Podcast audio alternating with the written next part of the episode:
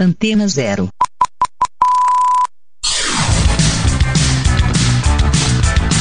Começa agora na Antena Zero. Let's Go Skate Radio.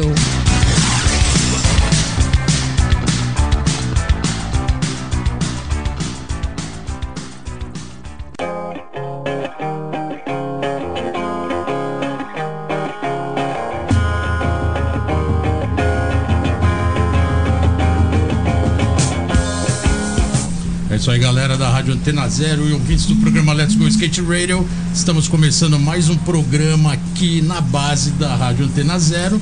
Como sempre, trazendo o melhor do skate, tanto com os nossos entrevistados especiais, com a nossa postura de fortalecer a imagem do skate, como sempre. E vocês vão reparar que esse programa vai estar muito especial por vários motivos. Um, o parceiro Geninho não está aqui hoje.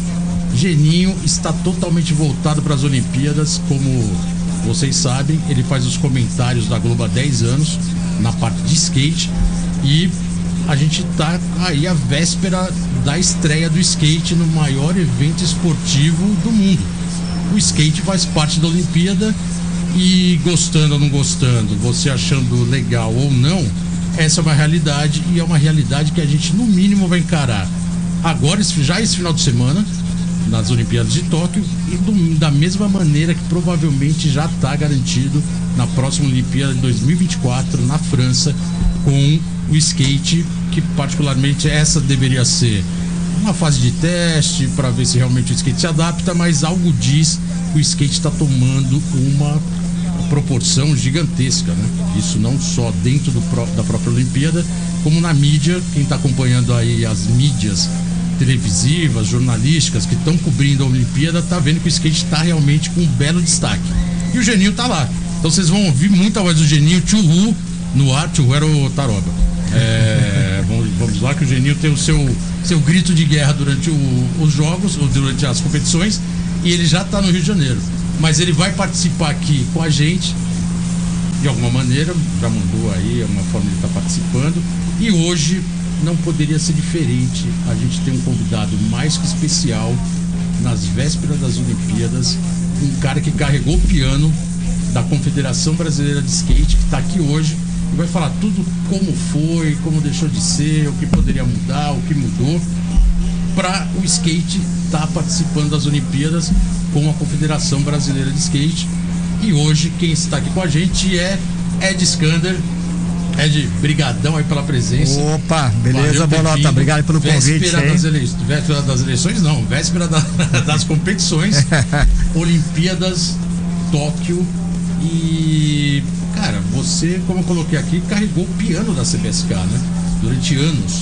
É, não sozinho, né? Mas aju- ajudei um pouquinho, né? É, e vamos agora ver o que vai acontecer, né? Porque muitas pessoas sonharam e outras tiveram pesadelo com essa, esse momento Tá. que o skate estaria ingressando nos Jogos Olímpicos, né? Então agora vai chegar a hora da verdade para saber realmente se foi algo pensado muito grande, se foi realmente é esse terror que muita gente acha ou que realmente é aquele sonho, né? é, da ilha paradisíaca para o novo momento do skateboard, não só no Brasil como no mundo. né? Mas é. A gente vai falar bastante sobre isso, vai contar sua história também no skate. É, amanhã, sex- hoje é sexta-feira, amanhã sábado, o skate estreia com o street feminino. É, é masculino. O, o street masculino. É, é impressionante como estão colocando um favoritismo do Brasil trazer medalha. Não é para menos. A gente, o skate tem um histórico fantástico. É, muito mais que o surf, particularmente, né? Teve campeões mundiais há muitos anos.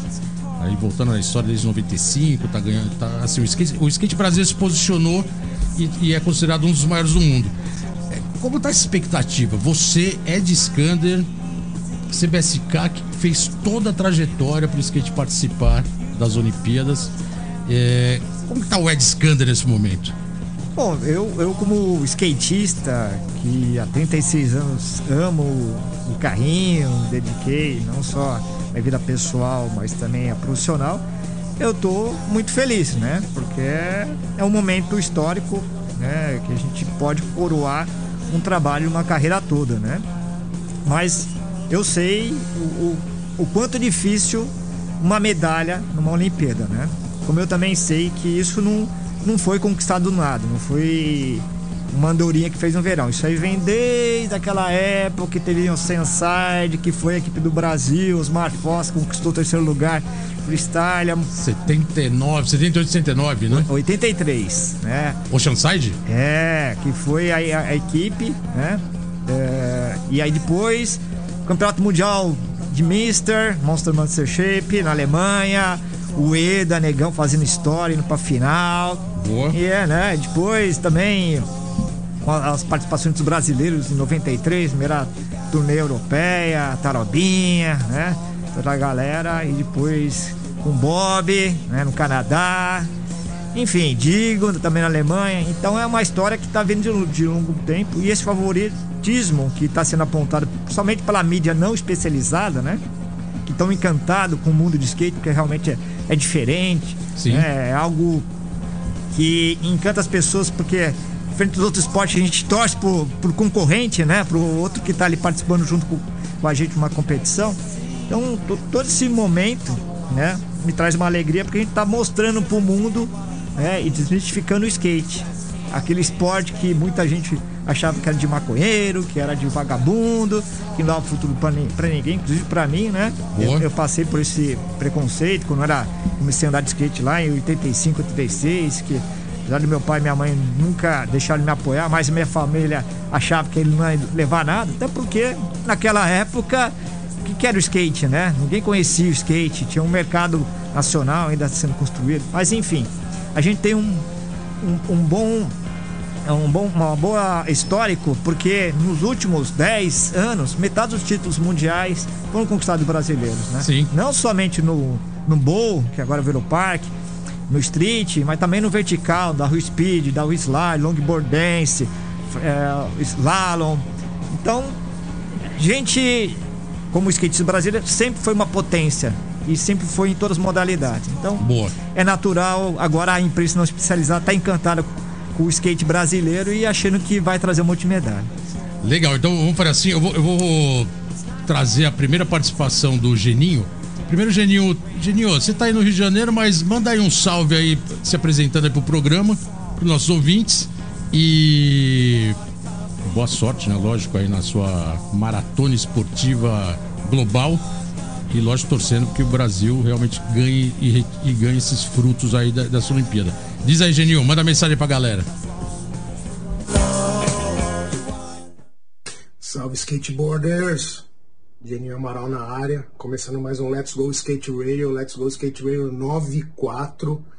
Mas dessa vez não vou estar na rádio, já estou naquelas, naquela corrida para fazer os comentários ali da, das Olimpíadas. Esse final de semana, vamos que vamos na madruga. E é isso, convidado especialíssimo para essa conversa, tem a ver com Olimpíadas também. É isso aí, vamos lá, quem vai, quem vai comandar aí é Bolota Pessoal da Antena Zero, Rodrigo 55 no vídeo. E é isso, é mais um Let's Go Skate Radio. Valeu, Geninho, tamo junto, boa sorte aí. Você volta daqui a pouquinho novamente. E estamos aqui hoje com o Ed Skander, que carregou o piano da CBSK, que passou por várias fases né, nos últimos anos, tanto das, da, da própria entidade, né, tendo que se adaptar a essa atual é, realidade brasileira no skate. Mas, Ed, é, a gente normalmente aqui no programa gosta de fazer o de praxe até para o pessoal se identificar com o seu histórico, né? Seu histórico como pessoa e como skatista. E hoje eu fiquei sabendo que você nasceu em São Paulo. Eu achava que você tinha nascido em Londrina, é, até pelo seu histórico lá. Conta um pouco essa história da, da, da história de São Paulo para Londrina e, e, e, ao mesmo tempo como que o skate começa a participar da sua vida, quando você viu o skate pela primeira vez. Vamos lá, Bolota. Primeiro, minha família é paranaense, né? Meu pai nasceu no Paraná. E na época eu nasci, minha família morava no Paraná. Meus irmãos todos são de Cambará, que é uma cidade do interior do Paraná, faz divisa é, com São Paulo, né? Faz divisa com o município de, de Ourinhos. E na época, minha mãe estava grávida. Ela veio visitar minha, minha avó, que foi perseguida política né, do, do golpe 64. Estava escondida em São Paulo. Minha mãe grávida veio visitá-la e eu não quis saber de nascer em Cambará. Acabei nascendo aqui em São Paulo. Caraca, ela pegou aquela ditadura ferrenha que passava, que passava o Brasil nessa época. Bem, foi ela, minha avó era presidente do Sindicato Ruralista de, de, dos Trabalhadores Ruralistas de Cambará e foi perseguida, infelizmente, né, pela, pela ditadura. E eu nasci, então, em São Paulo. Mas, é, quando eu tinha uns 5 anos, eu vim morar em São Paulo.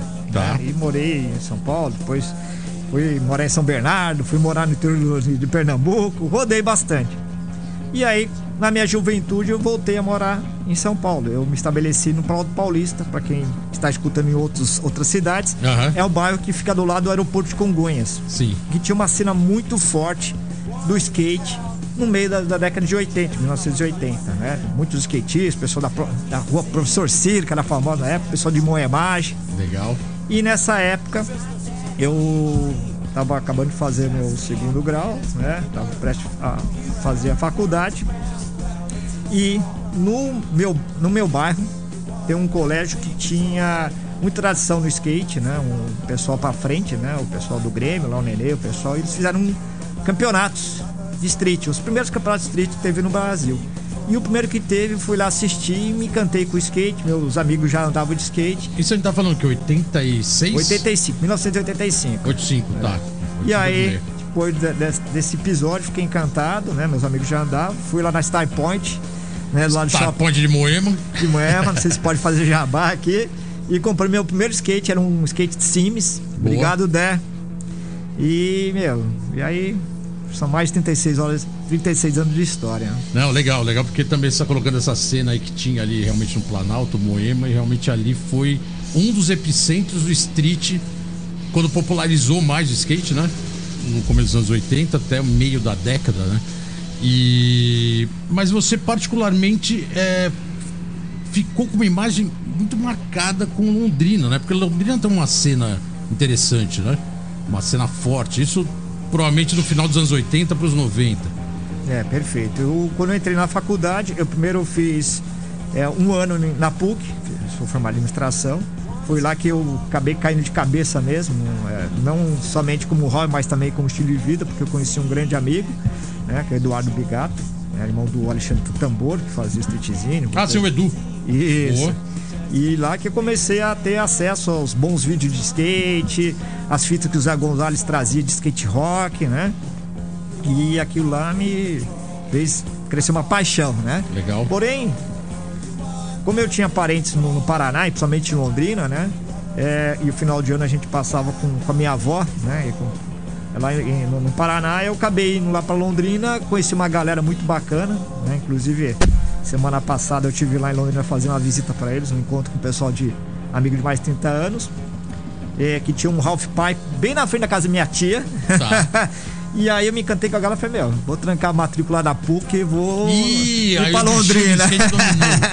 Caraca, aí. Aí fui pra lá e fiquei lá 10 anos. ficou 10 anos em Londrina. É, é interessante porque antes da- do programa a gente tava conversando e eu lembro de ter ido com o Bitão pra lá no campeonato, você lembrou, 94 de street. Copa Marra. E a gente ficou na sua casa da sua avó. Eu lembro da sua avó lá na, na, na, é, na sua casa. E só observando assim, o movimento, né?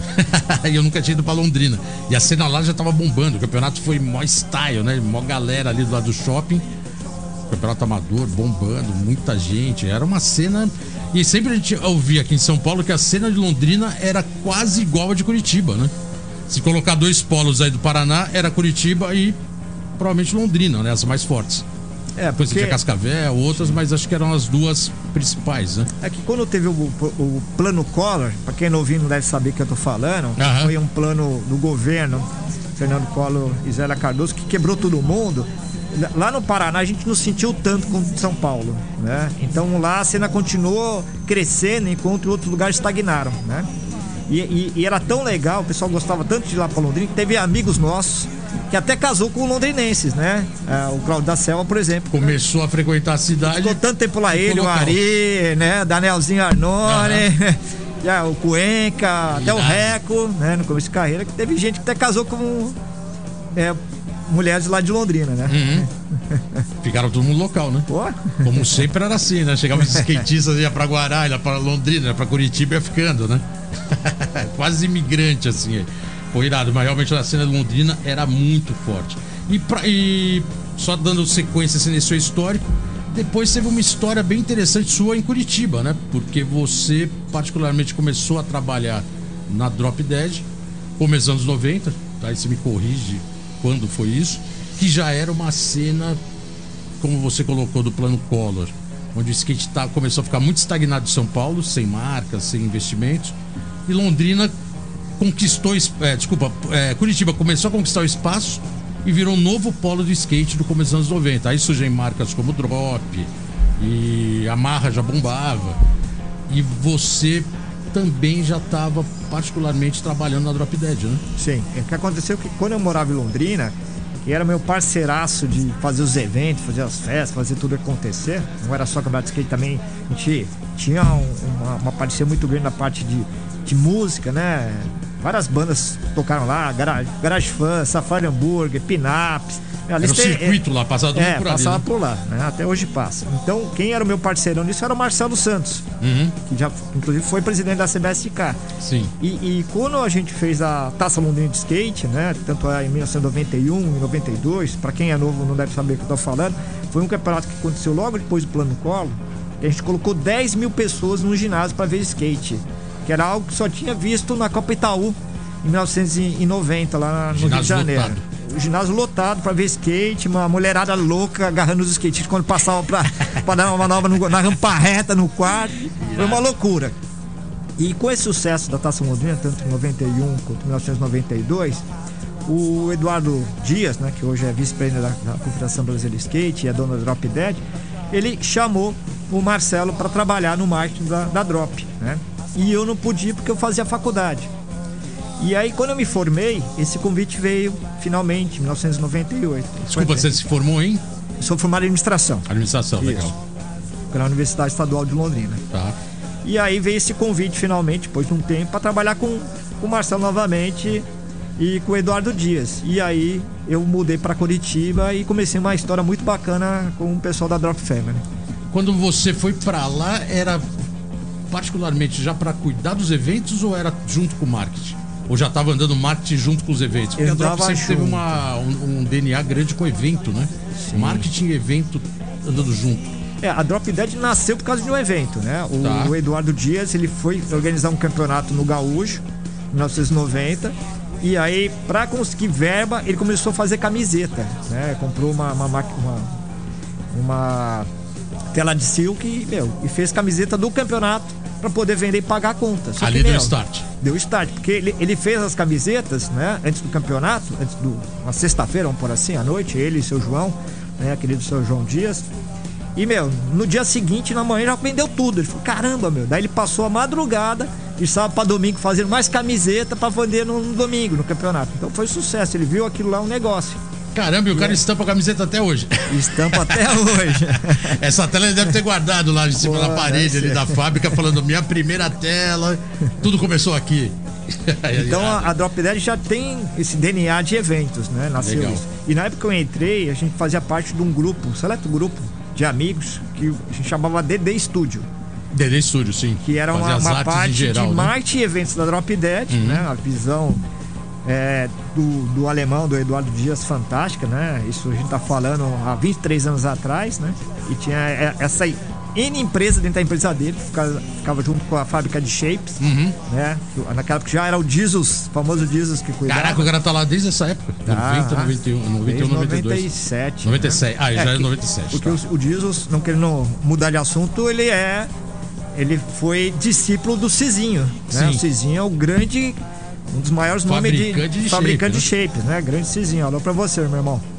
E aí então eu entrei para tanto para ajudar o marketing, mas principalmente para é, organizar campeonatos, né? Tanto que eu, eu cheguei no dia 7 de setembro e já tinha missão no dia 12 de outubro inaugurar a Drop Dead Skate Park.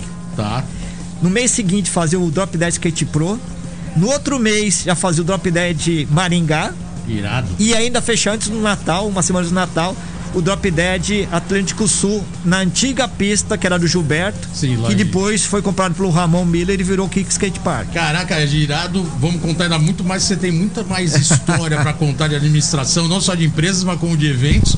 E a gente vai colocar agora a primeira música da sua playlist. Na boa, essa playlist aqui tá porrada, hein? Você pode anunciar, por favor, que é a primeira. Eu sei que você tem até uma tatuagem da banda. Ah, Age Orange, Living Like Darkness. Disco que foi é, trilha sonora do primeiro vídeo da Vision. Sim. E Que deixou animal, uma né? legião de fãs no mundo inteiro. Então é isso aí, galera. Vamos de Agente Orange e a gente já volta. Let's go skate Let's radio, go, skate let's radio, go, skate let's radio, go, skate let's radio. go, skate radio. É isso aí, galera. Estamos de volta aqui no programa Let's Go Skate Radio número 94. E o meu parceiro Genil Amaral não está aqui presente hoje porque já está no Rio de Janeiro se preparando para amanhã, tá fazendo a cobertura na Globo da primeira fase do skate participando das Olimpíadas. Fato inédito, histórico. Volto a repetir, gostando ou não gostando, já tá lá, já faz parte do planejamento olímpico.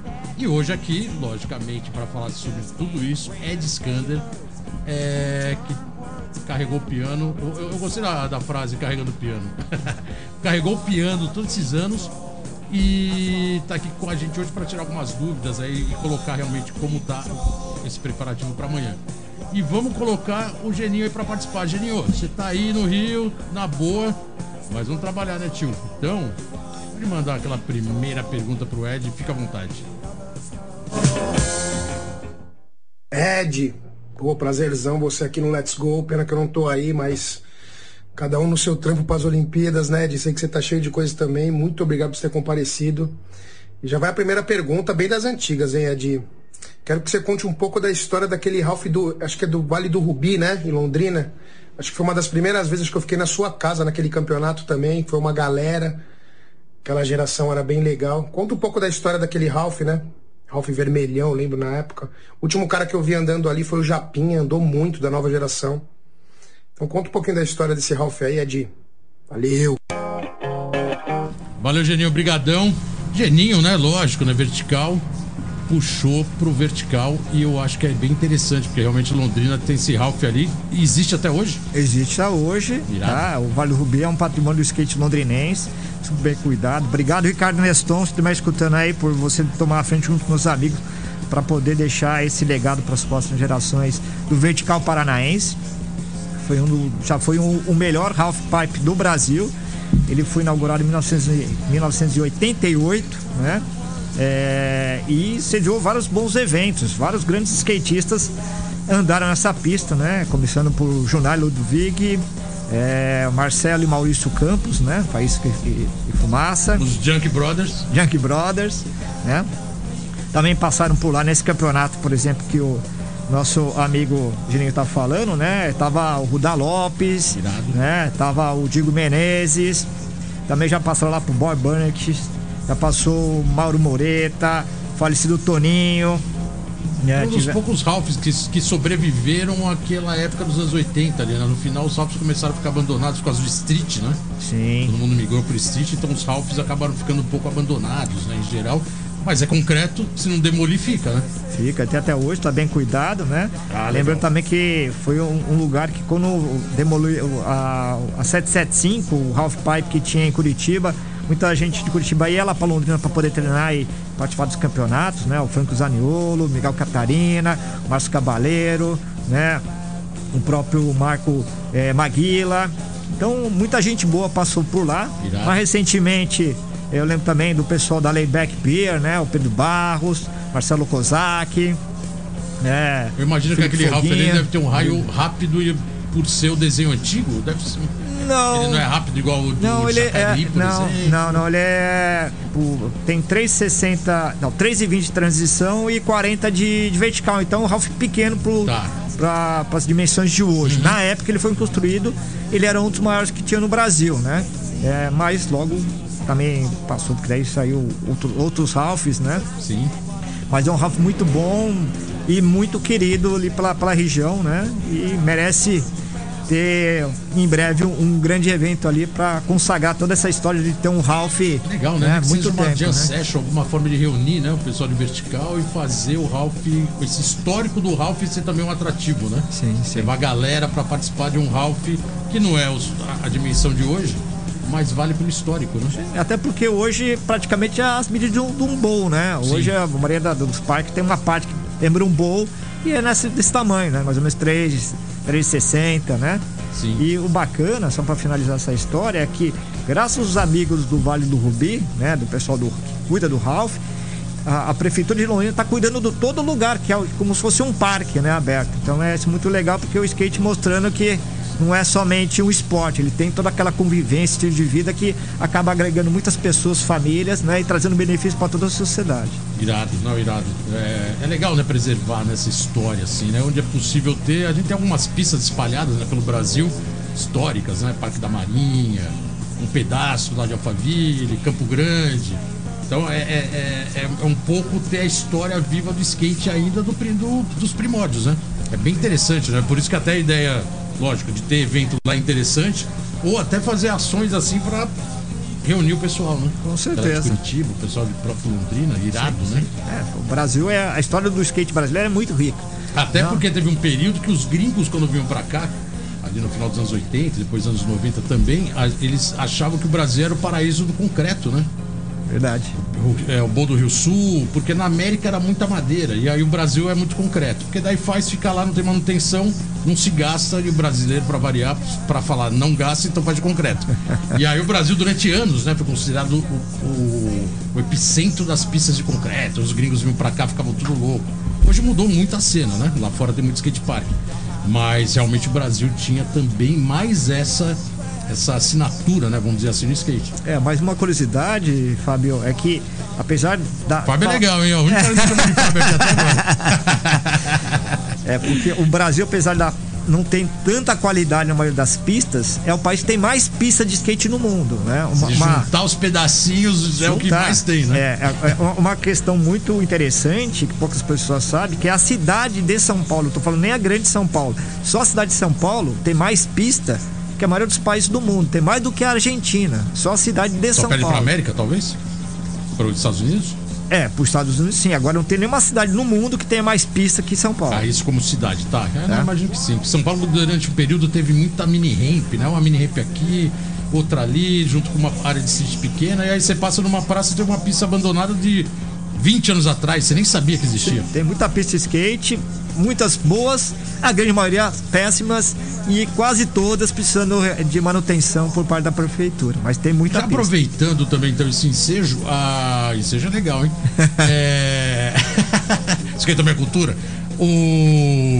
A CBSK tem um, um- um- alguma- algum intuito de intervir quando as obras não estão andando ideais? Porque a maior reclamação que a gente tem, a gente já viu coisa bizarra, né? No Brasil, espalhado pelo Brasil inteiro, né? Pista que o Ralph não tem flat, é o street que termina numa parede, um- o que for.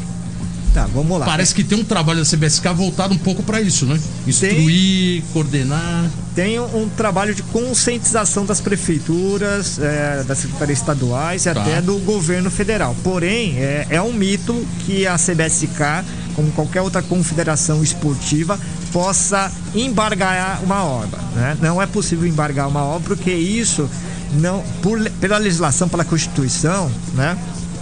não é possível, tá? É, seria a mesma coisa a confederação do que um abastinado de uma associação de bairro, né? Porque legalmente. Então a CBSK há muito tempo trabalha no, na forma de conscientizar as prefeituras e os governos estaduais. Tá. Eu vou dar um exemplo mais é, prático, é, não sei se as pessoas estão sabendo que acabou de sair mais uma aprovação de 100 pistas de skate pelo programa 100% esporte para todos, que é do governo estadual. Estadual São É, Paulo. São Paulo, Tá. tá. de São Paulo, né?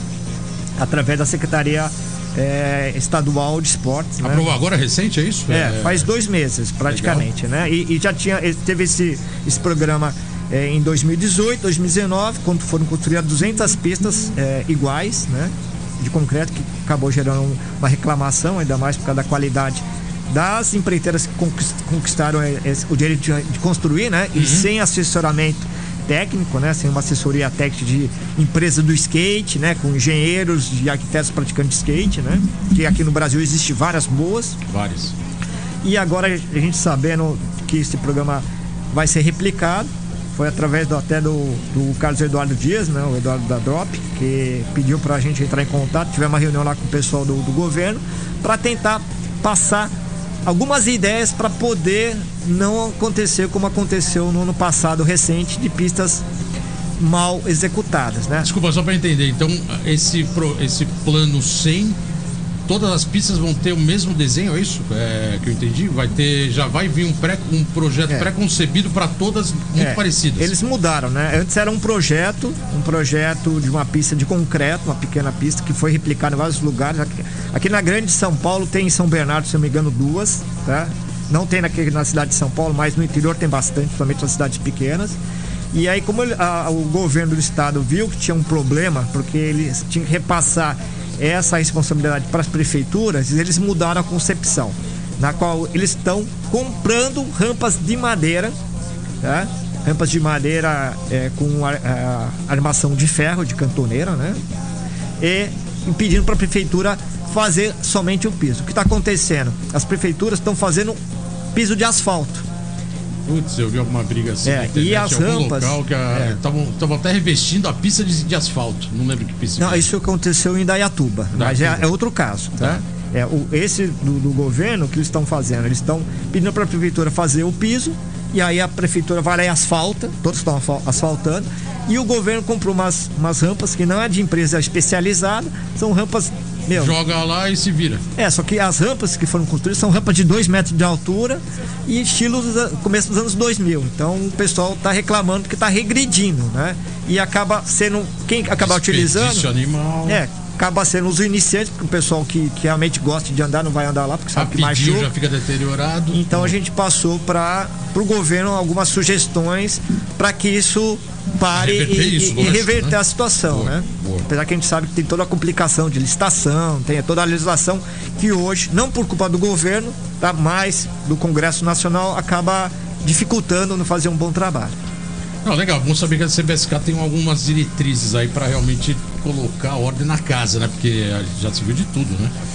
É, às vezes aparece pistas bizarras construídas, você olha e fala, meu, não é possível. Quer dizer, você já bate o olho, vê que gastaram grana, não tem finalidade nenhuma, não vai dar para andar. E aí você fala, caraca, né? Qual, qual foi a dificuldade de fazer algo skateável, bom e permanente, né? Quer dizer, aí, aí vira a velha história do pouco caso, né? Dá a impressão que foi um pouco caso do governo local, falou, faz qualquer coisa aí para agradar e tchau, né? E o dinheiro a gente sabe onde vai parar, né? Vamos, vamos com uma música. Vamos com o Geninho? Então, ó, vamos colocar mais uma do Geninho. O Geninho tá aí no Rio de Janeiro, fazendo o seu aquece para as transmissões globais das Olimpíadas. Genil, manda mais uma pergunta pro Ed aí, que o Ed tá aqui na área. E vamos que vamos. Ed, conta pra gente essa transformação da CBSK a partir do momento que o skate virou olímpico e, e foi representado pela CBSK, né? Eu imagino que a transformação é muito grande, né? Quando o, o, o skate virou olímpico nessa questão política, né? Conta um pouco pra gente aí dessa transformação quais foram os, os principais desafios para vocês conseguirem é, sucesso que está tendo hoje com todo mundo lá em Tóquio. Boa, Geninho, obrigadão aí pela pergunta. Ed, é, realmente o, a CBSK agora tomou uma proporção uh, bem diferente daquela que você iniciou, né? Que era você e o Marcelo, Marcelo presidente, você vice. Uh, por isso que eu falo carregou o piano, né? Porque pegou essa fase, né? Eu lembro vocês mudando de sede, correndo pra cá e pra lá. É aquele estilo skate de ser, né? Vamos aí, mais um larga, assim, não abandona o barco e vamos que vamos, mas sempre naquela batalha, né? E hoje a gente percebe que realmente a política entrou de outra maneira. Como o Geninho colocou, é, como que tá, como foi essa virada de chave, né? É, eu, eu vejo a história da CBSK separada em três partes, tá? Primeiro, a, a criação, né? É, na qual algumas pessoas é, tomaram a frente, né? Foi fundada lá no Paraná, o, foi uma iniciativa do Adalto Elias Pereira, que hoje é presidente da Federação do Paraná, junto com Alexandre Viana, o Aleviana, né? Estamos falando 99 para 2000 ali, né? É, foi. A CBSK foi fundada dia 6 de março de 1999. 99, tá? tá. E depois ela passou por uma fase de estruturação, que aí já vem a, a gestão minha, do Marcelo Santos, do Neto, do Christopher Kleber, que a gente começou a dar uma cara é, de mais de entidade e pessoa jurídica mesmo, né? Colocar a casa em ordem, tanto a parte contábil, fiscal, a parte de, de gente trabalhando full time, não somente voluntário que uma vez por semana ou uma vez por mês ajudava, né? E isso é. Isso incluindo vocês, né? Também, né? Sim. De corpo e alma, 24 horas, é. comandando a entidade. Né? É, virou. Não meio... aquela coisa esporádica de, ah, os caras que coordenam, mas é só no final de semana, não, não. só durante um dia na, da semana. Na gestão do Marcelo Santos. Gestão full time, né? Isso, a gente monta ah, pegamos a, a, a, grana que a CBSK tinha, naquela época era basicamente era financiada pelas taxas de homologações dos grandes eventos, né? E o Vertijan, será o World Cup, Circuito Banco do Brasil, né? Aquela época que teve, uhum. né? Gas Festival, etc. E com esse dinheiro pagava o aluguel do escritório e todo mundo trabalhava de segunda a sexta, né? Fazendo mesmo, o skate acontecer. Mesmo sabendo que a gente só ia ganhar alguma coisa em troca se a gente trabalhasse também no evento, fazendo um cargo de diretor de prova, ou de juiz, ou de locutor, por exemplo. Então, né? foi meio. A gente conseguiu é, criar um, um sistema que pudesse se dedicar a CBSK mais do que a, a gestões anteriores, né? E levar aquilo lá para frente, né? Porém, é lógico que sempre de uma maneira de romântica, né? Que não é totalmente profissional, por mais que a gente se dedicava. E também naquela época foi bacana porque a gente contava com bastante ajuda de muitos amigos, muitas pessoas que eram do, é, do mainstream do skate, né? Do, das competições, do mercado, inclusive o Geninho. O Geninho, uhum. ele foi um dos primeiros a participar dos comitês, né? Diferente de outros países no mundo, a CBSK ela sempre foi de vanguarda essa parte de participação de democracia. Então a própria CBSK criou em 2003 os comitês, de cada, é, de cada, de cada modalidade, modalidade, né? A primeira, o primeiro comitê foi 2003. O vertical era o André Sivinski e o Sandro Dias, mineirinho. No street era o Manel Coimbra, Vitor Sagaz e o Rodrigo Cabeça. Uhum. E na, na parte de longboard, freestyle, downhill, era o Hélio Greco. Então, desde o princípio, né, logo lá no começo, sempre deu voz para os skatistas, para os competidores, para eles decidirem a parte técnica, regulamento, etc. E o Geninho ficou um bom tempo no comitê de vertical. Ele, o Lécio Neguinho, né, o André Civista, o Duzinho, o Brás. Então a gente deve muito a todos esses amigos, né? Como o Geninho, que vestiram a, a camisa da CBSK, sempre de maneira voluntária, para poder passar um pouquinho do seu, do seu conhecimento, seu amor ao skate, uhum. para a CBSK crescer. Mas chegou um momento que a CBSK ela não tinha mais como, é, um, por assim, desenvolver mais, né? Do que ela estava desenvolvendo. Porque veio um, uma crise econômica no, no país, né? E Brasil, como sempre, sempre que tinha uma crise econômica, dá uma uma retraída, retraída bacana, né? E quando veio a crise de 2015, né?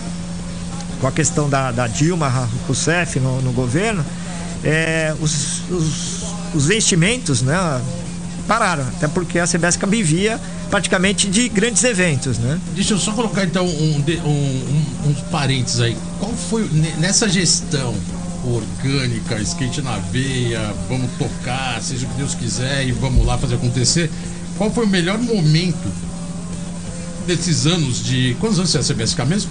Ela tá com 22. 22 anos. Nesses 22 anos, qual, qual o melhor momento que você olha e fala, puta, aquele momento, se a gente tivesse naquele ano seguindo aquela proporção o ano inteiro e daí para frente, qual o ano que você ia colocar como referência? Assim, o ano que deu tudo certo, trabalhou redondo, foi divertido ao mesmo tempo, deu frutos.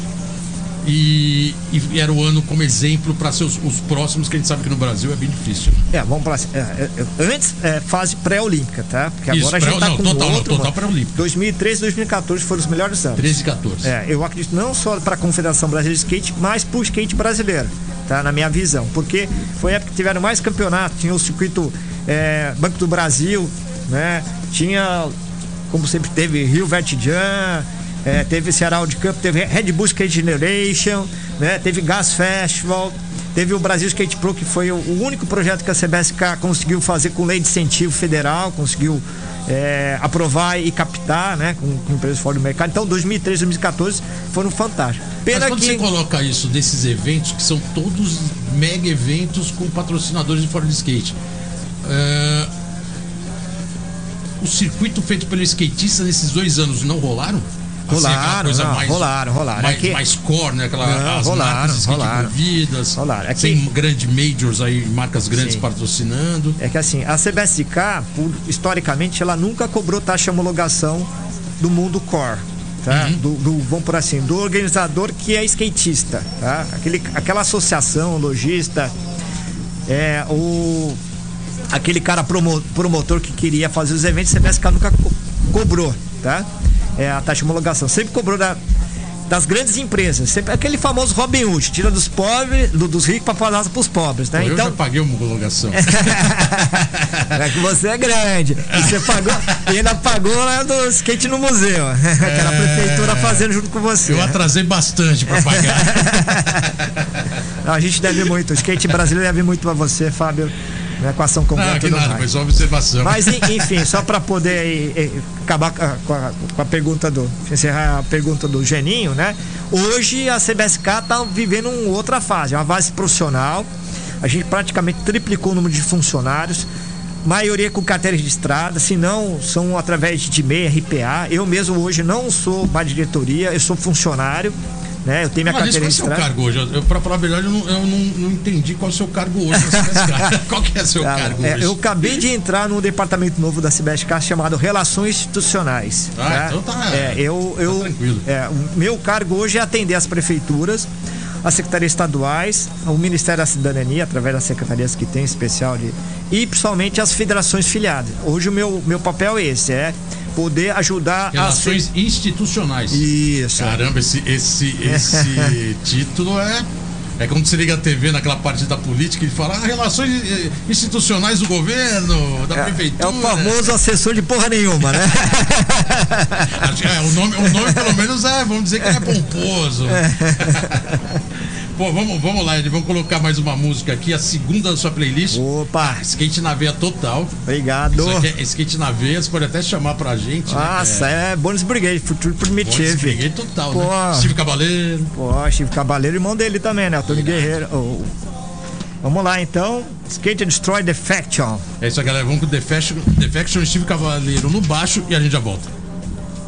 Let's go skate Let's radio, go, skate let's radio, go, skate let's radio, go, skate let's radio. go, skate radio. É isso aí, galera. Estamos de volta aqui no programa Let's Go Skate Radio. Let's Go Skate Radio número 94. E hoje o convidado mais especial, Ed Skander, fundador da CBSK. E sempre lembrando que amanhã, sexta-feira, ah, desculpa, hoje sexta, amanhã sábado, a primeira participação do skate nas Olimpíadas, fato inédito. E aquela velha história, né? Quem conhece o skate desde o primórdio sabe que isso é, era impensável, né? Pra falar a verdade, era até questionado e não se desejava a participação do skate nas Olimpíadas. O skate, durante anos, tomou outra proporção e hoje, querendo ou não querendo, está nas Olimpíadas de Tóquio a partir desse sábado. E o Ed está aqui falando da história da CBSK e contando como que o skate chegou nesse posicionamento olímpico também, porque o skate tem o seu core, como sempre teve, e agora a gente vai ter esse, vamos dizer que esse é, essa estrada olímpica no skate inédito. Mas a gente vai falar muito sobre isso e vamos chamar o Geninho de novo, que está lá no Rio de Janeiro, para apresentar na Globo os comentários na participação do skate nas Olimpíadas. Geninho, manda mais uma pergunta aqui pro Ed Skander. Adi, me tira uma dúvida, para você poder competir nas Olimpíadas, ou, ou na verdade você é, competir para se classificar para as Olimpíadas, necessariamente você não precisa ser skatista profissional, né? A gente pode dizer que as Olimpíadas é, é um campeonato de skate open? Pô, Geninho. Legal, Geninho, obrigadão aí, valeu. E aí, Ed, como que fica essa... Realmente tem algumas dúvidas ainda que acho que é interessante, né? Colocar, porque o amador também ele pode participar das Olimpíadas, né? Na verdade, o que fizeram é. Bom, vamos lá. Primeiro é uma questão de. é, o que aconteceu na verdade é que quando foi decidido que o skate ia estar na- nas Olimpíadas e qual entidade ia cuidar do skate, foi antes da fusão da Federação é, Internacional de Roller Sports e da International Skateboard Federation, né? Que era Gary Ring, Josh Friedberg e Neil Hendricks. E quando foi criada as primeiras regras para o skate participar, não tinha participação do pessoal do core do skate mundial. E aí eles não colocaram regras precisas, nem limite de idade e muito menos uma categoria.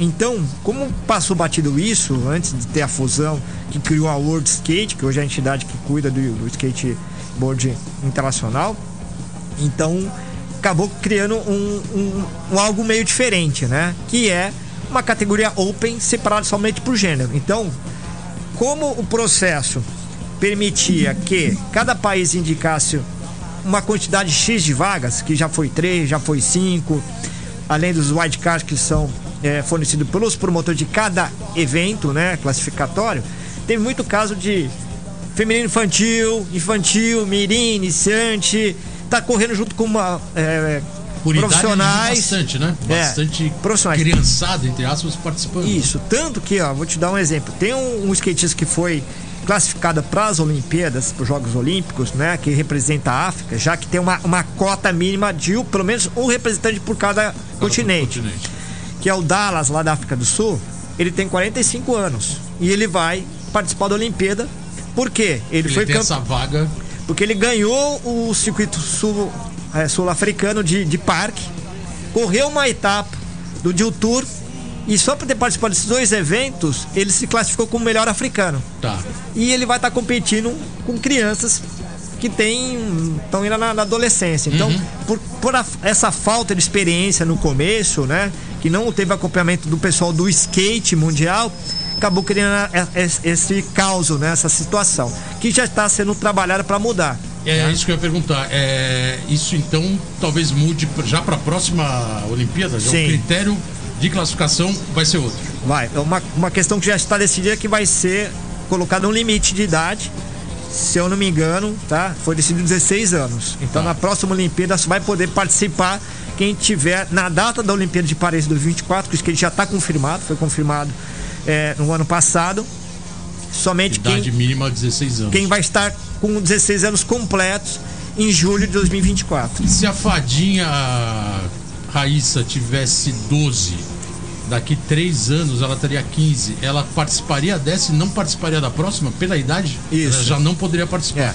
O que não vai acontecer porque tanto ela quanto a Sky Brown já estão com 13 anos, então não vão ter 16 é, anos. Não, pela idade sim. Né? Então é. Mas se não fosse isso, elas já elas participariam agora pela falta de critério, isso. e o critério do próximo, da próxima Olimpíada já não deixaria correr. Aconteceria isso. Tá. tá. Nem se elas se classificassem bem, porque não, pela idade já não poderia. Né? Não, porque a, a o, idade... o, na, nas, nos Jogos Olímpicos não tem uma vaga segurada para o último medalhista de ouro. Ah, não tem. Não, não tem. Tá. Tem muitos casos de medalhista de ouro da, dos Jogos Olímpicos que não classificam por vários fatores, né? Ah, interessante. Não, boa, boa. O... Esse critério é interessante, lógico que foi bem divulgado, mas cada continente tinha direito, mesmo sem ter nível, tinha direito a, um, a uma vaga. Isso. Depois você teve as seletivas em cada região do mundo hum. e foi classificando. É, o como funcionou foi o seguinte, Bolota. É, teve um circuito mundial, né? Que foi dividido por estrelas, né? Então tinha o Pro Star, é, que aí seria a Street League. No parque não teve, porque eles tinham reservado isso para o Vans Park City, só que a Vans não fechou o contrato com a World Skate por inúmeras é, razões, né? Uhum. Tinha o Five Star, que é a maioria dos eventos, como o STU, né? Como os eventos que aconteceram na China. É, e tinha também o Mundial, que, que dava mais pontuação. Tanto que é, um skatista chegava na final de um campeonato mundial, como aconteceu o Street League em São Paulo, o Campeonato Mundial de Parque em São Paulo, praticamente ele dava um passo gigantesco, mesmo se tivesse participado somente daquele campeonato. Eu lembro que a gente trouxe aqui o Murilo, trouxe o Ítalo, a própria Karen Jones. Eles, se, se pegar a entrevista da época, que era pré-Olimpíada, todos já estavam se colocando também numa possível vaga, né? Então, tava aquela expectativa, né? E particularmente os três, estou colocando os três que vieram aqui no programa, particularmente eles não conseguiram alguma, por algum motivo a vaga. É. Além que o Murilo parece que se machucou, acho que foi no YouTube, né? Ele se machucou sim, no, sim, no, evento. É. Né? O que acontece é que a, as regras também mudaram no transcorrer dos, dos três, dois anos que teve de, de corrida olímpica, vamos por assim. Porque primeiro é, tinha uma, tem uma, aquela questão de estrelas, vamos por assim, né? Para o pessoal entender. O campeonato nacional ou o circuito nacional, como STU, que era válido para o circuito, valia para o campeão 3.300 pontos haveria um campeonato continental que não conseguiu é, ser viabilizado em todos os continentes, então eles descartaram, mas foi feito na Ásia e na Europa. Uhum. E, é, e- só que como não aconteceu nas Américas, na África e na Oceania, eles descartaram. Então ficou vago essa pontuação. Aí tinha depois essa questão do Five Star, Pro, Pro Tour e o Mundial. Tá. E eles colocaram muitas etapas para acontecer. E havia uma obrigação de descartes. Só que eles estavam contando que ia ter muito evento na segunda janela, que eles separaram também duas janelas. É, A janela que ia até setembro de 2019 e a segunda janela que seria de outubro de 2019 em diante. E eles tinham colocado vários eventos, só que esses eventos foram cancelados, né, por causa da pandemia. Então acabou meio estrangulando. Então muita gente começou bem a corrida, né, como esses nossos amigos aí né, a Karen Jones, Murilo, Rony, Sim. etc., acabaram no final não tendo condições, né, de Tá. chegar lá em, em- em- em condições de desclassificar. O, ele teve um ano de gap aí, vamos- quer dizer, um ano de realmente de cancelamento. Era para ser 2020, tá vindo 2021. A próxima Olimpíada é 2024. Essa data é mantida, não se, não se estende mais um ano. É... Pode-se dizer que o skate já está garantido nessa, nessa competição de, Sim, da sim, França? sim. 2024 já. O- skate E já o Ralph foi. Pipe pode ter, ainda tem uma, Não. tem uma possibilidade do Ralph Pipe fazer parte? Não, felizmente tem. não. Isso é, isso é certo. É, eu explicar por quê. Primeiro... Rolou uma- um boato de que não, então para 2024 talvez tenha o Ralph Pipe seja incluído e tal. É, o que aconteceu é que perdeu-se o, time, né? Infelizmente a World Skate te- perdeu o time de conseguir fazer lobby junto ao Comitê Olímpico Internacional para colocar mais, Mais mais, modalidades. modalidades, tá. Estava sendo pensado em colocar o downhill speed e o vertical. Também Porém, como ah, em Jogos Paris, né, eles tiveram a Assembleia do Comitê Olímpico Internacional é, o ano passado e eles diminuíram a quantidade de provas. E aí as provas mais tradicionais, atletismo principalmente, natação, não quiseram diminuir as, as provas, né? Tá. Acabou o skate, como era o esporte, vamos por assim, novato, junto com o surf, Estreia, o né? break, Aham. não sei se você sabe, o break também vai fazer Break. parte da Olimpíada. Sim. E a escadala olímpica, então a gente não conseguiu colocar mais, mais modalidades. tá. Vamos trabalhar agora, né? Vamos fazer um lobby junto com a World Skate para tentar incluir em Los Angeles 2028. Beleza, ó, vamos, vamos fazer, vamos chamar o Parça. Agora tem um Parça aí que vai participar do programa. Vai mandar uma pergunta pro Ed. É o parceiro enigmático, que ninguém sabe quem é, mas vão saber agora. Que também tem muita história no skate. É, Vamos chamar o Parça, daqui a pouco vamos ver se o Ed sabe quem é, só, só pela voz e o tom de voz dele. Meu amigo Ed Skander, aqui pro Let's Go Skate Radio. Duas perguntas, duas situações que nos acompanham na nossa vida. Uma é sobre a ASKBL, Associação de Skate de Londrina, e também outra sobre o fanzine que você fazia na cidade que você adotou por um bom tempo como sua casa, a londrinense. É, lógico que o Ed já matou a charada, sabe de quem é essa voz. O cara já foi locutor, o cara já foi presidente da entidade de skate também, a UBS, se eu não me engano, era UBS na época. É, União Brasileira de Skate. César Girão. O mestre, o mestre, enciclopédia. Tira, o- É. tira o boné e abaixa o skate para ele dropar. Boa. É, acho que a primeira participação do, do Girão aqui no programa como parça. É legal, né? A gente colocou a história do Zine e valeu, Girão, brigadão. Colocou a história do Zine e da entidade, né? Que era a, Sim. A SKL. a SKL de Isso. Londrina. Então, o, o Girão, ele puxou a, a sardinha pro. Abraço pra Lógico, sardinha né? dele. Ele já tava participando já, Grande mestre, só de você, irmão. Tira o boné e o skate pra você dropar. Então, a, a SKL, Associação de Skate Londrinense, foi uma entidade que eu, junto com meus amigos, o próprio Marcelo Santos, Murilo Toma, Nica, Edson Balmino, Ve- Vanderlei Suzuki, a lista é grande. A gente fundou lá em Londrina em 1986 e ela era co-irmã da ASKC, Associação de Skate Catarinense, na qual o, o Girão era um do- dos, do- dos líderes, né? Junto com o Christian Rosa, Jean Salmória, toda aquela galera bacana de Floripa, né? A gente é- era muito ligado, o pessoal de Floripa ia pra Londrina, Londrina ia pra, pra Floripa, né? Com os campeonatos é, lá no, no Ralph da Santa Mônica. Então é por isso que ele lembrou, é uma, uma Ralph da associação. Santa Mônica, famoso Ralph da Santa Mônica. Que, e foi então uma associação que existe até hoje, tá? E que fez bons trabalhos, criou o circuito SKL, que percorreu não só Londrina, mas também várias cidades ali no, no leste do Paraná, Maringá, Pucarana, Arapongas, né? É, então é um trabalho bem bacana que acabou é, culminando com a Taça Londrina de Skate, que foi a primeira etapa do circuito brasileiro UBS, né? União uhum. Brasileira de Skate, em 1991, né? E já o fanzine que eu fazia, né? Saudoso Twist Skate Rock Zine, tinha até Caraca. skate rock no nome, né? Sério? Tem até a tatuagem aqui no ombro. Era um fanzine que ele surgiu em 88, né? E durou até 92. Saíram ah. 12 exemplares. Tinha até patrocínios de algumas marcas nível nacional, Mad Hats mesmo, mandou aquele check-in. Não sei se você lembra do, do check-in que eles mandavam, que tinha nos fanzines é, da época. No, no anúncio? É, o anúncio, ah, no próprio anúncio. Isso, né? que valia para descontar nas lojas. Tinha As da, elaborações de Macho Tanabe.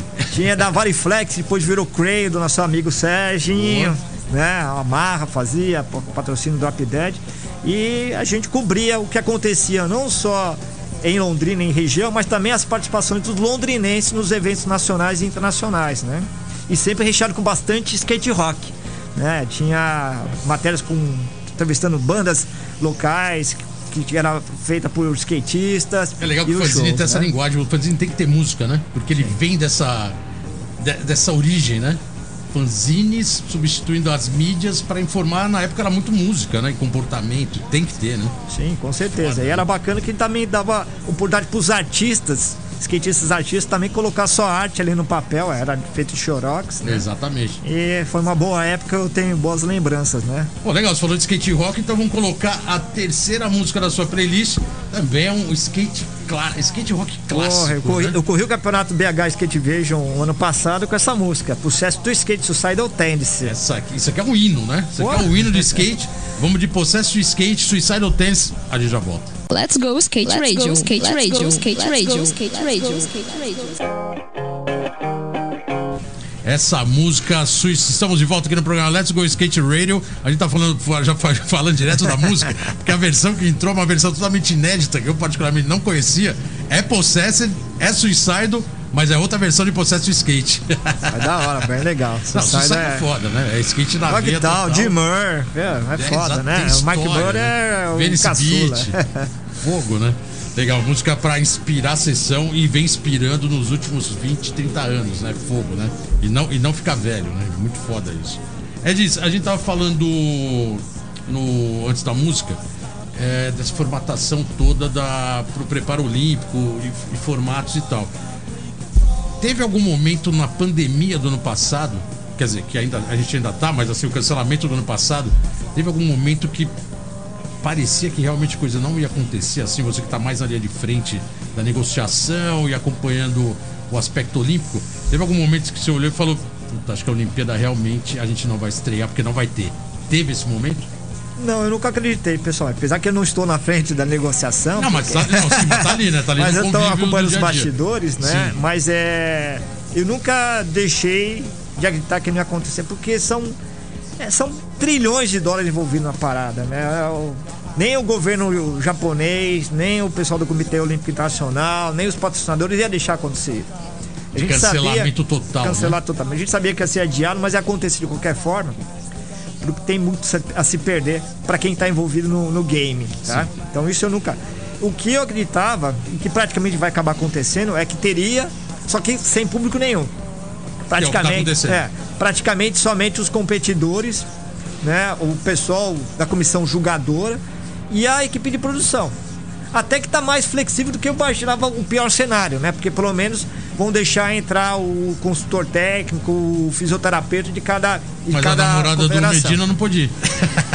Então, é que não. não bom, é, não, tô caso, brincando, isso aí é mas, a enfim, e. É o que aconteceu. botou, ele botou ele até dentro da. Na do, mala, né? Na mala. Na mala gigante. Mas o que aconteceu é que o, o, o, Medina ele foi mal assessorado e ele perdeu o time para poder colocar ela no lugar do, do cara que ele colocou. Porque a lista larga, que chama lista larga, ele tem um prazo que não é determinado pelo Comitê Olímpico do Brasil, é determinado pelo Comitê Olímpico Internacional e para uh, o comitê organizador dos jogos. Por quê? Porque tem que ter um limite para poder ser emitido uh, os vistos japonês, que normalmente demora meses e eles Sim. fazem durar semanas, é, faz um processo muito rápido. Correu atrás e perdeu o time. Então ele, ele perdeu esse time que ele deveria ter feito no ano passado. Se ele tivesse trocado o nome da pessoa enquanto a lista larga estava aberta, não ia ter problema nenhum. Yasmin Brunet estava lá com ele. Mas ele perdeu esse time quando ele come, começou a querer já tinha passado o tempo. Ficou e é, meu... ficou reclamando na mídia aí que a namorada não vai. Mas a Pamela deu uma entrevista, eu participei de um programa na Band Esporte algumas semanas atrás, e eles colocaram um depoimento da Pamela, que eu não tinha visto ainda, que ela, ela colocou que o técnico dela não iria e que isso Sim. talvez fosse prejudicar ela de alguma maneira, porque é. ela está acostumada a ter é. o técnico do lado. É, o que acontece é que é o Aconteceu seguinte, mais ou menos isso também ou não? Muita gente, muita gente boa é, que podia estar lá, que ia ajudar muito o skate brasileiro, nossos, nossos amigos que estão lá participando, representando no Brasil. Porém, teve uma restrição por causa da pandemia, né? De, e, e, isso acabou dificultando. Por exemplo, a CBSK ela teve direito a cinco credenciais, tá? Por modalidade. Então, é, essas credenciais são para as pessoas que realmente, para a confederação, são super importantes. São os consultores técnicos, né? Eu vou até falar o nome para o pessoal, para vocês saberem, tipo, do Street. O Rogério Mancha, o Júlio Detefon, tem o, é, o fisioterapeuta, né? Tem o pessoal, é, a psicóloga, que está acompanhando as, principalmente as menores de idade, né? É, é... Eu imagino que a Raíssa, por ser menor de idade, teve que ir um familiar, é isso? É, a mãe dela foi pro Japão, mas não está na Vila Olímpica, está num hotel e praticamente está presa no hotel, né? Porque ela só tá. pode sair de lá do hotel para ir para o treino quando a filha está treinando, né? Não pode ela circular não, pela cidade. Não, não nada, pode né? sair do hotel nem para passar pela recepção, pra, pela porta para ir para comer, comprar um, um chocolate na esquina.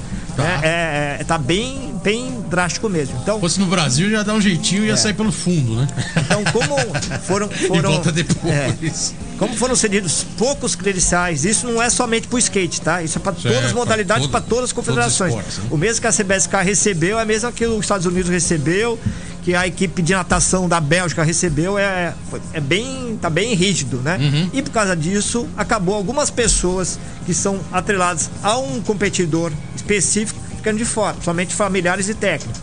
Como a CBSK tem técnicos, fisioterapeutas, equipe de, de suporte que é para todos os competidores, não é somente para uma pessoa, então não teve como ceder uma, uma dessas cinco credenciais, somente cinco credenciais, para essa equipe, esse staff dos skatistas que estão competindo. É, não, não tem jeito, né? Essa época de pandemia realmente é o que a gente estava falando, né? Talvez não tivesse, vai ter restrições e infelizmente não é de agora, né? Tá vindo há um ano e meio, né? Todo tipo e formato de restrição e a Olimpíada não ia ser diferente. É, vamos colocar. Vamos chamar o Geninho novamente. O Geninho tá lá no Rio. A gente tá abusando dele, né? Já que ele foi lá pro Rio, cidade maravilhosa, né? Fazer aquele belo trabalho na Rede Globo. É, não é no lugar do Galvão Bueno, mas é quase. Geninho, manda mais uma pergunta aqui pro Ed. Ed, na verdade a gente sempre teve muita dificuldade para poder viajar, para poder competir, mesmo com patrocínio, às vezes a gente tinha que bancar um pouco, né, algumas situações. E hoje a gente está vendo que a estrutura que a CBSK está dando para os skatistas é a melhor, como a gente nunca teve, nenhuma, da, nenhuma das, das gerações teve até agora. É, você acha que isso vai trazer uma evolução em questão de manobras e de skatistas com essa nova estrutura? Ou você acha que vai dar uma bagunçada no mercado, todo mundo vai querer ser skatista olímpico e aí vai começar a zoar um pouco, né? O que, que você acha dessa, dessa nova fase, desses próximos 10 anos do skate após a primeira Olimpíada? Valeu, Geninho. Obrigadão aí, boa sorte aí no Rio de Janeiro.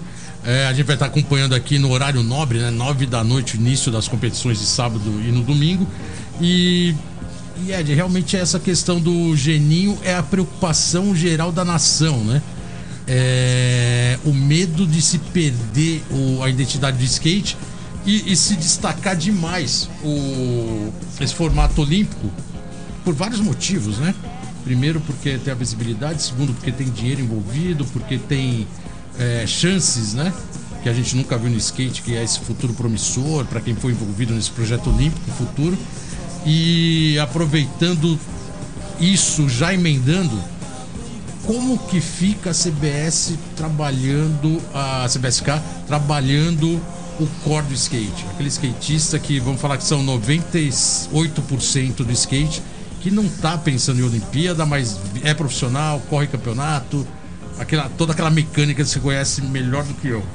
É, tem um trabalho voltado também para essa, essa cena? A, a, a, cena que sempre teve? Sim, sim. Vamos lá. Primeiro, a, a responder a pergunta do Geninho, é, parece tá, que vai intensificar um fenômeno que já está acontecendo há um bom tempo aqui no, no, Brasil, todo mundo, é que são os pais treinadores, né? Aquele ex-skatista ou nem andava de skate, mas projeta no filho um, um, um futuro melhor através do skate. Muitas vezes né, através é, do exemplo, do bom exemplo do Pedro Barros, na qual o André Barros, skatista e surfista, deu um suporte pro filho fantástico junto com os amigos lá do Rio Tavares e fez ele ser seis vezes campeão mundial. E isso é lógico, né? Fora também o caso da Letícia Buffoni, etc. Está fazendo muitos pais, não é de hoje, não é por causa da Olimpíada, a, a tentar ajudar o filho a desempenhar uma carreira como skatista profissional. Algo muito diferente da nossa, nossa época, né, Fábio? Que os nossa pais. Época, os pais nem chegavam perto. os pais quebravam os skates na nossa cabeça. Ou ele quebrava o skate, ele escondia o skate, ou ele nem, ele nem queria saber onde você estava indo, para não ficar mais injuriado, né? skate o cara já virava de costas e falava, vou fazer conta que não ouvi. É, hoje o pessoal briga se você não vai andar de skate, né? Antigamente os, os filhos. Era proibido. Mas enfim, isso vai intensificar, tá? É, é, pode ter certeza que esse final de semana muita gente que nunca ouviu falar de skate ou que nunca entendia o que era o skate realmente, confundia com patinete e outras coisas, vão ter uma visão mais clara, porque se muitas gerações de skatistas brasileiros começou assistindo o Espartacular, o Rio Vertijan, o Oiboljan e STU, agora no horário nobre, para quem não sabe, vai ser transmitido às 9 horas da noite, horário nobre, com certeza muito mais gente vai assistir skate. E muita gente vai começar a entender skate e vai acreditar que skate é a solução para a vida dela. Então, muitos pais vão começar até que obrigar o, o moleque, a criança, a menina a andar de skate. Isso não tem como a gente fugir, tá? Porém, também tem um lado bom. Com essa tanta exposição que vai ter na mídia e vai ser algo que vai perdurar um bom tempo, pelo menos até é, para esse 2024, muitos mitos do skate também vão cair por terra né? E principalmente as prefeituras vão querer construir mais pista de skate ou de repente amenizar aquela questão do skatista que anda na praça, que briga com o padre porque tá fazendo barulho antes da missa. Isso também vai ser minimizado, tá? Então vai ter o lado bom, lógico, vai ter o lado ruim, mas eu acho que na soma total vai ser benéfico para o desenvolvimento do skate. Não somente na parte profissional, para aquelas pessoas que querem levar carreira, na verdade só um pico de uma, de uma pirâmide, são praticamente 5% do mundo que pratica skate. A gente está falando praticamente 10 milhões de, de praticantes só no Brasil, né? Mas vai ser bom também para o resto da pirâmide. Né? Eu queria só colocar um parênteses, que pois você não. lembrou bem agora essa pirâmide. É...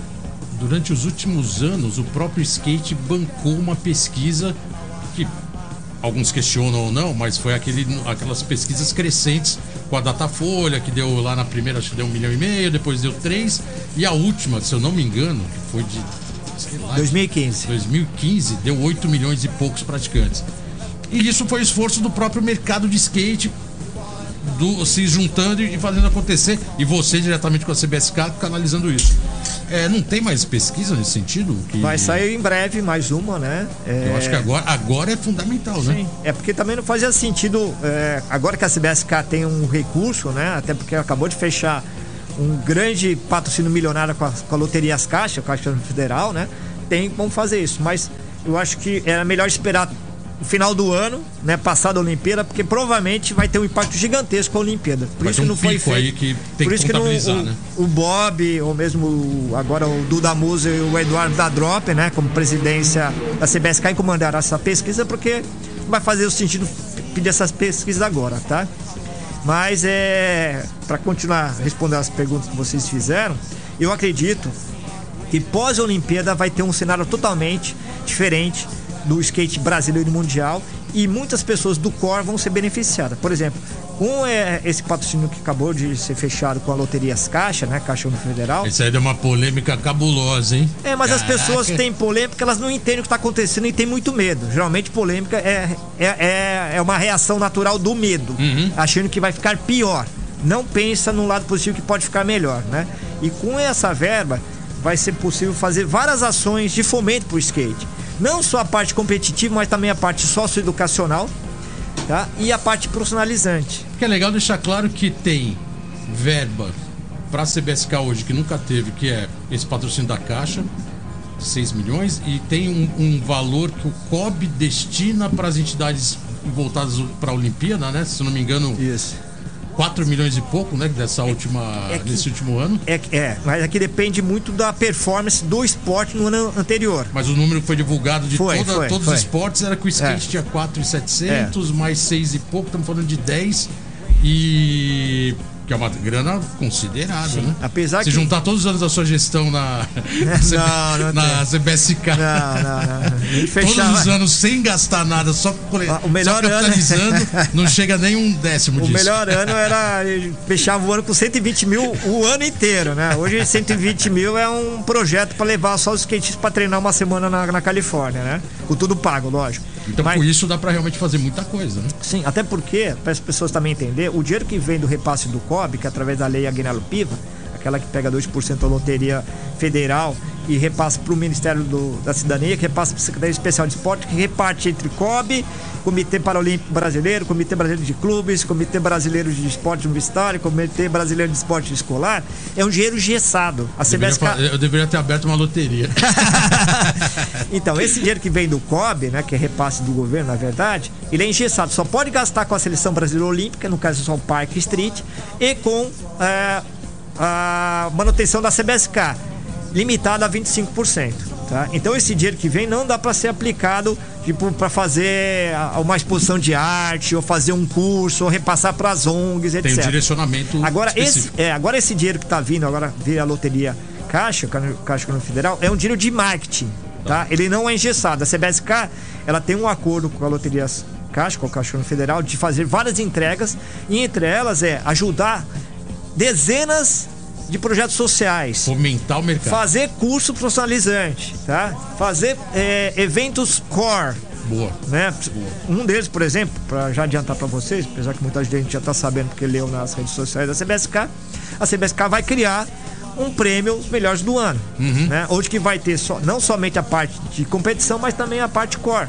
Tá. Então a gente vai, agora vai poder ter condições, finalmente, passando toda essa perrenha que teve a, a gestão minha do Marcelo Santos e agora o, quando o Bob e o Dura conseguiram profissionalizar ainda mais a CBSK, trazendo muito mais gente para trabalhar. Hoje existem dezenas de funcionários, muitos, quase todos o CLT, né, que é carteira registrada, o NA. Então isso vai ser possível.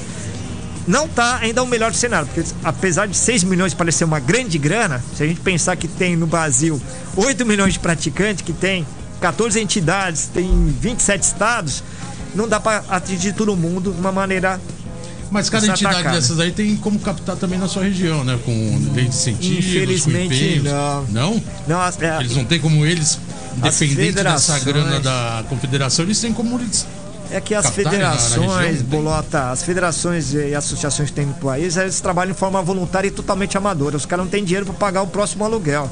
Tanto que a maioria funciona na casa dos presidentes ou diretores. Não, não, sim, a né? gente sabe então que é, é complicado. as estruturas é, é não são as ideais. Né? É, mas eu, o que eu acredito, né, eu na minha expertise de 36 anos de skate, 30 é, trabalhando com associação, federação, confederação, é que após a Olimpíada vai trazer atrair mais patrocinadores, mais financiadores para o skate. Não só para a CBSK, para um monte de projetos, né? Vai ter uma visibilidade, porque o mundo vai ficar encantado com a magia do skate, o quanto que o skate é legal, quanto que o skate une as pessoas. Não reparte, não é igual aos outros esportes que o pessoal sai na, na mão brigando porque perdeu ou porque. É quase não... aquela frase histórica, né? até conhecida no Rio de Janeiro, do lixo ao luxo. Isso aí. o skate sai lá do underground considerado esporte de maconheiro, underground de vagabundo, para de repente virar realmente um mainstream nos seus devi devidos aspectos. É. É...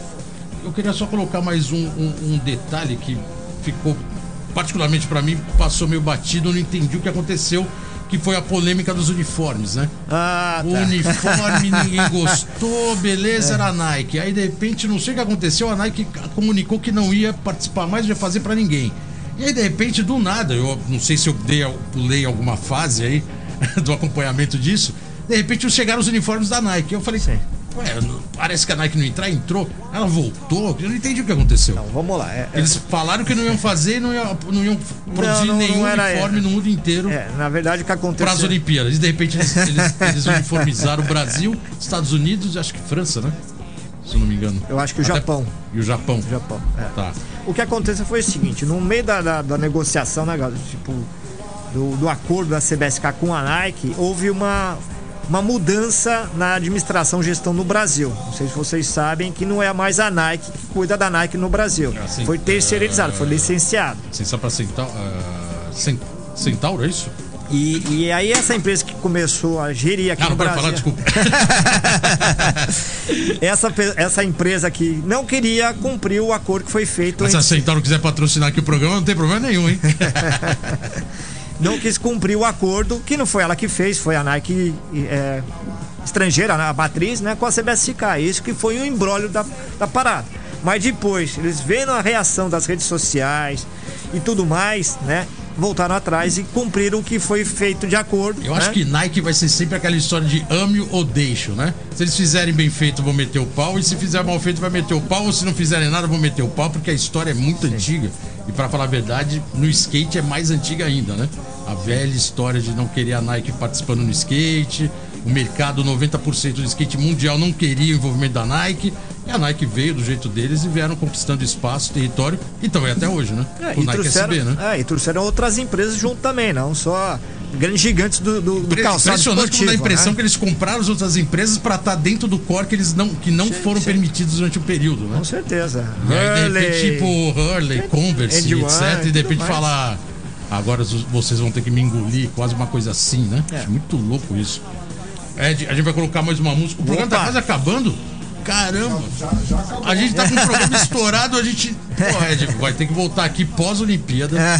A gente vai colocar mais uma música. Só que, cara, é muita história. Eu acho que assim, é, não só falar de CBSK, como todo o seu envolvimento também, é muita história. O programa tem uma hora e meia, da impressão que tem 10 minutos. É, vai ter que voltar após a Olimpíada pra gente pontuar mais algumas coisas. Mas vamos colocar mais uma música, daí a gente vai voltar até pro Volta, Vamos poder escolher mais quatro músicas na próxima vez? lógico. Ah, então volta. então chama essa última Weakness. Mac Red Mad na Hack. veia. Chuck Tracy, porra. Vamos, vamos que vamos com Mac Red e a gente já volta. Let's go skate Let's radio, go, skate radio, skate radio, skate radio, skate radio. É isso aí, galera. Estamos de volta aqui no programa Let's Go Skate Radio 94. Programa, o programa totalmente estourado. Extrapolamos aqui o horário da rádio. Entramos adentro dos horários dos outros programas. Porque hoje aqui está o Ed Skander falando sobre as Olimpíadas que começa amanhã. E agora a gente voltou para uma saideira, uma despedida. Combinei aqui com o Ed de voltar novamente, né, Ed? Próximo Opa, programa pós-Olimpíada aí, a hora que tiver uma mais calmo para todo mundo, voltar para falar, contar um pouco mais do CBSK e principalmente para a gente voltar que vai que amanhã da medalha, porque amanhã, só para vocês entenderem, né? Acho que é legal pontuar isso. Sim. Amanhã já é o street, é o street masculino. masculino e amanhã mesmo a competição eliminatória final, amanhã já liquida e amanhã já sai já, medalha. sim, é de... Na madrugada de sábado para domingo já se ganhar medalha já vai aparecer. Com certeza. Doideira, né, cara? É o shot, né? Ah, sim. É formato Bom. olímpico.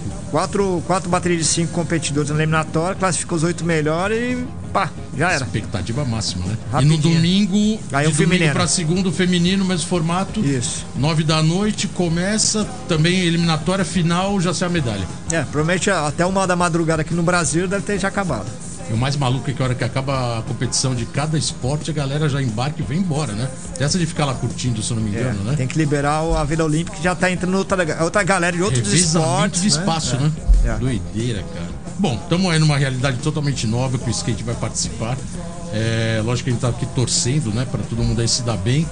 É, parabenizar o trabalho do Ed, né? Que está sempre aí, como eu coloquei no, programa, no começo do programa, carregou o piano nesses 22 anos de CBSK, que por sinal lançaram no final do ano passado e no começo desse ano o livro Somos Todos CBSK, hashtag Somos Todos é, CBSK, a história da Confederação Brasileira de Skate dos 22 anos da CBSK, que é o livro que vocês lançaram, contando toda a história. Tô aqui com o meu, do Genil tá aqui, dando um livro. Obrigado pelo presente. Quero agradecer também a Red Bull, que agora está fazendo parte aqui dos nossos apoiadores, Red Bull para os convidados, para a gente aqui, Red Bull te dá asas, ficar aqui mais energizado, até estoura o programa, a gente não percebe. É, agradecer o Ed, a participação do Ed, cara, tá aqui hoje, totalmente com a cabeça lá voltada pro Japão. Era para estar tá lá, né, Ed, se eu não me engano, se tivesse com um momento normalizado, né, Sim, né, vamos dizer assim. certeza. assim. Poderia estar tá no Japão agora, irado, né? E vendo em loco a presença do skate, a maior competição esportiva do mundo. É, Ed, brigadão. Só que antes o Geninho vai dar a mensagem dele aí, uma saideira, né, Geninho? Terminando o programa, manda, manda, manda aí pra nós. É isso aí, galera. Mais um Let's Go Skate Radio. Agradecer ao Ed, agradecer a Antena Zero, Bolota, Rodrigo 55, tamo junto. E ó, nesse sábado para domingo, meia-noite e 25, faço as finais do street, do street masculino na Rede Globo, junto com o Everaldo Marques, o Ive, gente boa pra caramba. Depois, no domingo para segunda, eu faço a final do Street Feminino, à meia-noite e 25, Rede Globo, então antena lá, vamos torcer pra galera, skate tá na Olimpíada, o que a gente pode fazer é torcer. Beleza? Então é isso, semana que vem tem mais, agradeço a todo mundo, skate puro sempre. Valeu!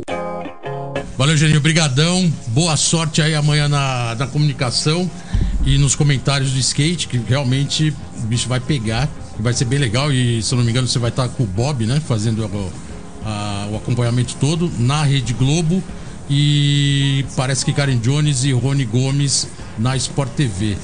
Ed, brigadão, obrigado pelo eu livro. Eu agradeço. É, parabéns aí pelos 22 anos, carregando esse piano com skate no pé.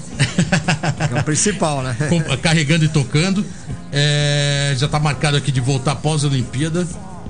E parece que quando ganha uma medalha de ouro, vai ter um desfile sobre um caminhão de bombeiro, né? Parece que isso é. Não, é o skate do Robert Decker, aquele gigantão lá. É, aquele skate gigante.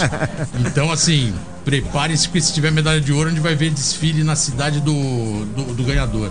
É, brigadão, parabéns novamente e microfones abertos aí, considerações finais Pode ficar à vontade. Ah, e só para finalizar, vai ter alguma comemoração especial caso tenha não. conquista maior? Não, né? Não, não. A princípio não. Todo mundo ainda. Tá. Questões pandêmicas, né? É verdade. É, por enquanto, torcendo para a situação passar e a gente poder confraternizar com os amigos. Com a medalha pendurada.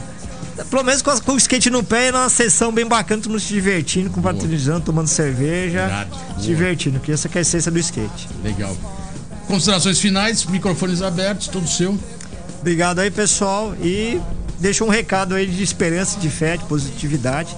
Por mais que muita gente torça o nariz por questões olímpicas, e até eu compreendo, né? É, muita coisa boa vai vir para toda a nossa comunidade de skate nacional. Né? Principalmente por questões de discriminações, que eu acho que é o, ainda é o pior que acontece conosco. Beleza. Valeu, Ed. Brigadão. Pessoal, terminando aqui os trabalhos, hoje o Chiclé aqui no comando da nave, aqui da Antena Zero, desejando recuperação da mãe dele aí, que teve um probleminha de quebrar o braço, mas já está tudo resolvido. Hoje aqui também com a gente sempre, pontual, Rodrigo 55 Vídeo, trazendo as imagens aqui do YouTube para você. E é isso, semana que vem estamos de volta. E semana que vem falando dos resultados dessa primeira semana do skate na Olimpíada. Então valeu, galera. Até semana que vem. Tamo junto. Skate na veia sempre. Valeu.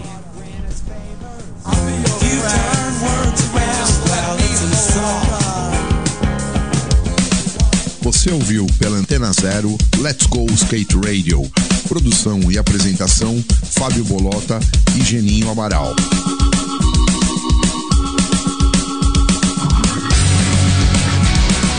Let's go skate radio, skate radio, skate